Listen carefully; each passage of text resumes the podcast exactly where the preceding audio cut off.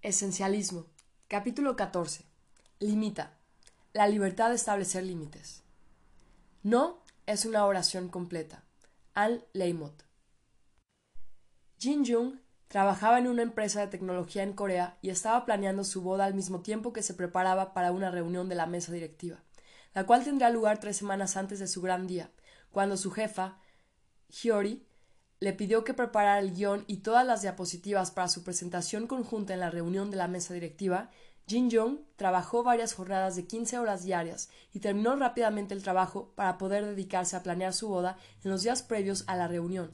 Su jefa estaba sorprendida y fascinada de que el trabajo estuviera terminado con tanta anticipación y de que Jin Jong estuviera libre para ocuparse de lleno, durante cinco días ininterrumpidos, a la planeación de su boda. Luego Jin Jung recibió una petición urgente de su jefa, quien le solicitaba terminar un proyecto adicional antes de la reunión de la mesa directiva. En los varios años que llevaban trabajando juntas, Jin Jung nunca le había dicho que no a Hyori, ni siquiera cuando decirle que sí significaba descontrolar su vida temporalmente, como suceda con frecuencia. Hasta ese momento, Jin Jung había dedicado incontables horas a ejecutar cada petición y encargo, a enviarlos en paquetes pulcros y completos, sin importar el sacrificio que significara. Sin embargo, esta vez no dudó y le dijo a su jefa que no. Decidió no disculparse ni justificar demasiado su respuesta. Simplemente le dijo He planeado todo para este momento, he trabajado duro para conseguirlo y merezco tenerlo, sin culpas. Después, algo impactante sucedió. Todos los demás integrantes del equipo también le dijeron que no, así que Hyori, la jefa, tuvo que terminar la tarea sola. Al principio, Hyori estaba enfurecida. Le tomó toda la semana terminar el trabajo y no estaba nada contenta por ello. Sin embargo, después de trabajar en este encargo durante días, se dio cuenta de que había fallas de todo tipo en la manera en que había estado haciendo las cosas hasta entonces. Pronto se percató de que, si quería ser una jefa más eficaz, debía jalar las riendas y hablar claramente con cada miembro del equipo acerca de las expectativas, la rendición de cuentas y los resultados. Al final, estaba agradecida con Jin Jung por ayudarla a ver el error de sus procedimientos. Al establecer límites, Jin Jung no solo abrió los ojos de su jefa hacia las nocivas dinámicas de equipo y creó un espacio para el cambio, sino que la manera de hacerlo le mereció su gratitud y respeto duraderos. La desaparición de los límites es típica de nuestra era no esencialista. Por una parte, por supuesto, la tecnología ha desdibujado por completo las líneas divisorias entre el trabajo y la familia. En esta época, no parece haber ningún límite con respecto a los momentos en que la gente espera que estemos disponibles para trabajar. Recientemente tuve un asistente ejecutivo que me entregó los posibles horarios para la reunión con un cliente, entre los cuales se incluyó el sábado por la mañana, a pesar de que no había ninguna urgencia particular para la reunión y de que no había referente alguno de que el sábado fuera un día habitual para ofrecer citas. ¿Qué el sábado se ha convertido en el nuevo viernes? me pregunté. Sin embargo, la mayoría de la gente no se da cuenta de que el problema no es solo el hecho de que los límites se hayan desdibujado, sino que la frontera del trabajo se ha movido nocivamente hacia el terreno familiar. Es difícil imaginar que los ejecutivos de la mayoría de las empresas pudieran sentirse cómodos si los empleados llevaran a sus hijos al trabajo un lunes por la mañana. Sin embargo, no parecen tener ningún problema al esperar que sus empleados se presenten en la oficina o trabajen en un proyecto los sábados o los domingos.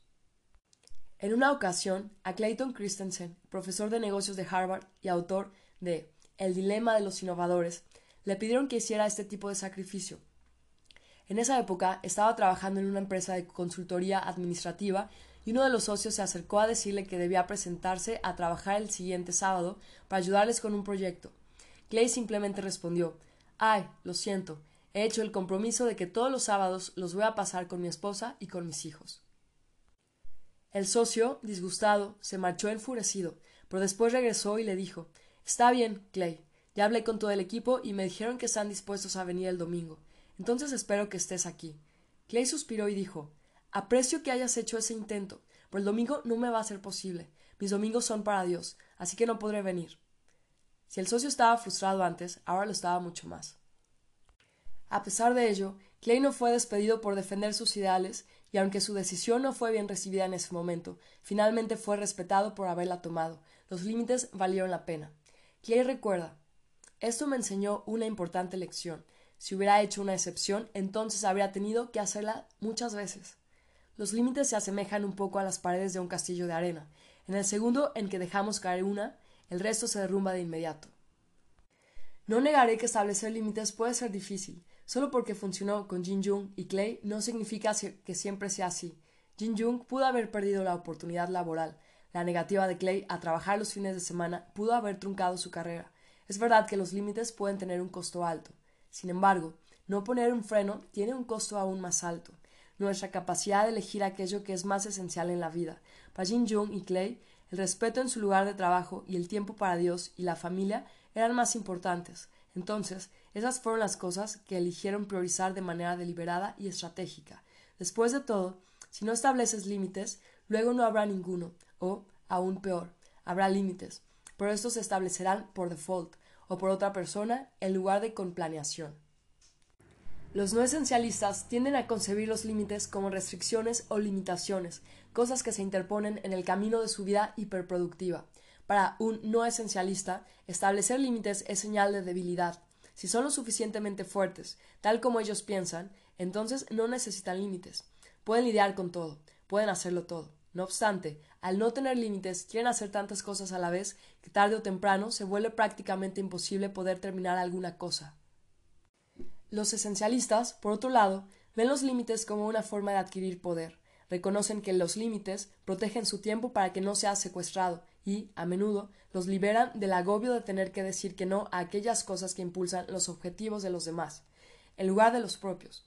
Saben que los límites claros les permiten eliminar proactivamente las peticiones y los obstáculos de los demás, que los distraen de lo verdaderamente esencial. No esencialista, cree que si tiene límites, será alguien limitado. Ve los límites como algo que restringe. Se esfuerza mucho al intentar pronunciar un no directo. Esencialista. Sabe que si tiene límites se convertirá en alguien ilimitado. Ve los límites como algo liberador. Establece reglas por adelantado que eliminan la necesidad de pronunciar un no directo. Su problema no es tu problema. Por supuesto, el reto de establecer límites va mucho más allá del mero lugar de trabajo. En nuestras vidas personales también existen algunas personas que parecen no conocer límites cuando nos solicitan algo que exige nuestro tiempo. ¿Qué tan a menudo sientes que tu sábado o domingo fue secuestrado por la agenda de alguien más? ¿Hay alguien en tu vida personal que no parezca darse cuenta cuando ya está cruzando la línea? Todos tenemos algunas personas en nuestras vidas que tienden a requerir mucha más atención de nuestra parte que otras. Estas son las personas que hacen de sus problemas nuestros problemas. Nos distraen de nuestro objetivo. Solo se preocupan por sus propias agendas y, si los dejamos, nos impiden dar nuestro máximo nivel de contribución, ya que desvían nuestro tiempo y energía hacia actividades que son esenciales para ellos, en lugar de dejarnos concentrar en las actividades que son esenciales para nosotros. Entonces, ¿Cómo tomamos una lección de Jin Jung y otra de Clayton Christensen y establecemos el tipo de límites que nos van a proteger de las agendas de los demás? A continuación, hay una serie de reglas que sometemos a tu consideración. No le quites a la gente sus problemas. No estoy diciendo que nunca debamos ayudar a la gente. Deberíamos servir, amar y hacer una diferencia en la vida de los demás, por supuesto. Sin embargo, cuando las personas hacen que sus problemas sean nuestros problemas, no las estamos ayudando, las estamos autorizando. Una vez que les quitamos su problema, lo único que estamos haciendo es quitarles su habilidad para resolverlo. El autor Henry Cloud narra una historia, justo acerca de esta clase de situaciones, en su libro Límites. Una vez, los padres de un hombre de 25 años de edad fueron a verlo. Querían que Cloud arreglara a su hijo, él les preguntó que por qué no habían llevado al hijo, y ellos le respondieron Bueno, lo que pasa es que él cree que no tiene ningún problema. Luego de escuchar su historia, para su sorpresa, Cloud concluyó Creo que su hijo está en lo correcto. Él no tiene ningún problema. Pero ustedes sí. Ustedes pagan, se inquietan, se preocupan, planean y gastan energía para que él no se detenga. Él no tiene ningún problema, porque ustedes se lo quitaron. Entonces, Cloud les presentó una metáfora. Imaginen un vecino llamado Bill que nunca riega el pasto de su jardín. Sin embargo, cada vez que ustedes encienden su sistema de riego, el agua cae en él. El pasto de ustedes se está poniendo café y se está secando. En cambio, cuando Bill baja la vista, ve su pasto verde y piensa mi jardín está muy bien. De esta manera, todos pierden, sus esfuerzos no han valido la pena y Bill nunca ha desarrollado el hábito de regar su propio pasto. ¿Cuál es la solución? Como dice Cloud, ustedes necesitan levantar una cerca para sacar los problemas de Bill de su jardín y dejarlos en el suyo, a donde pertenecen. En el mundo laboral, la gente trata de usar nuestros aspersores para regar su propio pasto todo el tiempo. Esto se puede ver reflejado en un jefe que te inscribe en una comisión para elaborar su proyecto favorito, en una colega que te pide tu contribución para un informe, una presentación o una propuesta que ella misma no se ha dado el tiempo de perfeccionar aún, o en un colega que te detiene en el pasillo y que no para de hablar justo cuando tienes que asistir a una reunión muy importante, hacer una llamada telefónica vital o terminar un trabajo crucial que te espera sobre tu escritorio. Ante quien quiera que esté tratando de drenar tu tiempo y tu energía para su propio beneficio, la única solución posible es empezar a levantar cercas, y no puedes esperar hasta el momento en que te hagan la petición. Debes levantar tus cercas con suficiente anticipación delimitando con claridad las cosas que quedan fuera de los límites, de manera que puedas desviar a las personas que solo te hacen perder el tiempo y, de paso, a los aprovechados. Recuérdalo bien, el hecho de forzar a estas personas a resolver sus propios problemas es igual de benéfico para ti que para ellos. Los límites son una fuente de liberación. Esta verdad se demuestra a la perfección a través de la historia de una escuela ubicada junto a una calle muy transitada. Al principio, los niños solo podían jugar en un pedacito muy pequeño del patio, cerca del edificio donde los adultos podían cuidarlos. Sin embargo, luego alguien decidió construir una cerca alrededor del patio. Ahora, los niños pueden jugar en todos y cada uno de los rincones de su patio. Su libertad, de hecho, se ha más que duplicado. De igual manera, cuando no establecemos límites claros en nuestras vidas, podemos terminar confinados dentro de los límites que otros han establecido por nosotros. En cambio, cuando tenemos límites claros, somos libres de elegir entre toda esa área o entre todo ese rango de opciones que nosotros deliberadamente hemos elegido explorar. Encuentra lo que para ti es inadmisible. Cuando pido a los ejecutivos que identifiquen sus límites, rara vez pueden hacerlo. Saben que tienen algunos, pero no pueden expresarlos con palabras. La simple realidad es que, si no puedes articular cuáles son esos límites, ni para ti mismo ni para los demás, para poco realista esperar que otras personas los respeten o incluso que se imaginen cuáles son. Piensa en una persona que con frecuencia te saca de tu camino más esencial.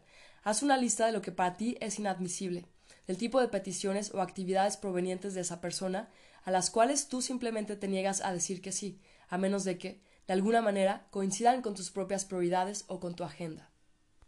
Otra prueba rápida para encontrar lo que para ti es inadmisible es llevar un registro de cada ocasión en la que te sientas violentado o menospreciado por la petición de alguien. No es necesario esperar que suceda algo extremo para que te des cuenta de ello. Incluso un pequeño pellizco, para usar una descripción que me parece útil cuando se quiere describir una violación menor de tus límites. Que te haga sentir cuando menos una punzada de resentimiento, ya sea una invitación no deseada, una oportunidad no solicitada o la petición de un pequeño favor es ya una pista para descubrir tus propios límites ocultos. Establece contratos sociales. Una vez me pusieron a trabajar en equipo con un colega que abordaba los proyectos de una manera opuesta a la mía. La gente predijo que terminaríamos peleados. Sin embargo, nuestra relación de trabajo en realidad fue bastante cordial. ¿Por qué? Porque cuando nos reunimos por primera vez, expuse claramente mis prioridades, así como el tipo de trabajo extraordinario del cual estaba dispuesto a hacerme cargo durante el tiempo que durara el proyecto. Solo vamos a ponernos de acuerdo en lo que ambos queremos lograr. Empecé diciendo. Estas son un par de cosas que a mí me importan mucho. Y luego, le pedí que él hiciera lo mismo. Así que trabajamos con un contrato social de por medio, similar al que Jin Jung y su jefa lograron establecer en la historia del inicio del capítulo. El simple hecho de saber con anticipación lo que en realidad estábamos tratando de lograr y cuáles eran nuestros límites nos permitió evitar desperdiciar el tiempo del otro, atosigarnos uno al otro con incómodas peticiones y distraernos de las cosas que en verdad nos resultaban esenciales. En consecuencia, cada uno de nosotros fue capaz de dar su más alto nivel de contribución al proyecto. Nos llevamos estupendamente a lo largo de todo el proceso, a pesar de nuestras diferencias. Parte 4. Ejecuta. ¿Cómo podemos hacer las pocas cosas vitales casi sin esfuerzo? Existen dos formas de visualizar la ejecución. Mientras que los no esencialistas tienden a forzar la ejecución, los esencialistas invierten el tiempo que han ahorrado al eliminar lo no esencial en diseñar un sistema para ejecutar casi sin esfuerzo.